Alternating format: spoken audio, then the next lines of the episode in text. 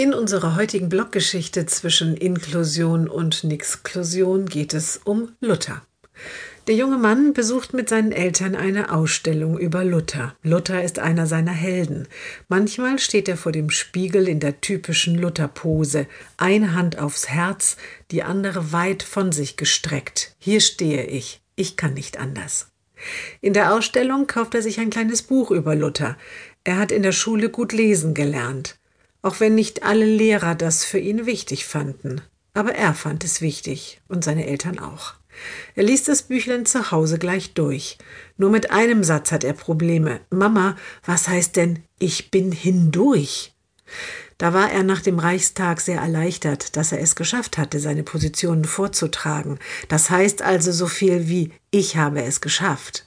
Der junge Mann nickt. So wie ich. Ich habe auch schon viel geschafft. Ja, mein Schatz, antwortet die Mutter.